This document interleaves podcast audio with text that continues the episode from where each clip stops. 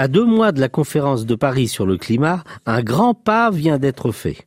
146 des 195 pays du monde ont présenté aux Nations Unies leur stratégie nationale de lutte contre les dérèglements climatiques d'ici 2030. Ces contributions témoignent de l'intention de ces pays d'être pleinement partie prenante d'un accord planétaire, à la fois pour réduire les émissions mondiales de gaz à effet de serre et pour se protéger de leurs impacts dévastateurs. Mais deux types de pays manquent encore à l'appel. La grande majorité des pays pétroliers et gaziers, Arabie saoudite, Venezuela, Iran, Irak, Qatar, Koweït, Émirats arabes unis, Nigeria, Angola, Bolivie, et de petits pays, dont des États-îles du Pacifique et des Caraïbes, et quelques autres qui rencontrent des difficultés à réaliser de telles prospectives complexes. Mais les contributions vont encore parvenir dans les semaines qui viennent. Ces contributions sont évidemment de qualité inégale.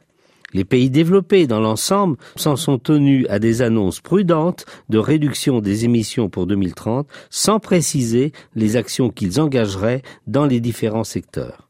Certains pays émergents, visiblement hésitants, ont rendu leur contribution au dernier moment, comme l'Inde et l'Afrique du Sud, tandis que la Chine et le Brésil ont exprimé une forte volonté de progression, à la fois parce qu'ils sont victimes des impacts et qu'ils identifient de réelles capacités d'action. Les contributions des pays en développement sont globalement beaucoup plus précises, puisque ceux-ci escomptent obtenir des financements pour réaliser leurs actions de nombreux pays montrent clairement la voie vers un nouveau mode de développement.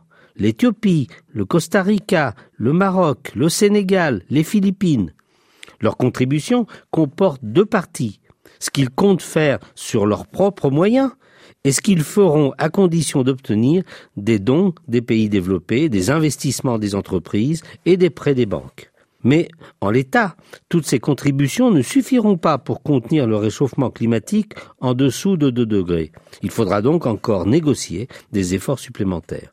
Mais l'essentiel est là, on assiste à une mise en mouvement de toute l'humanité face à une menace commune.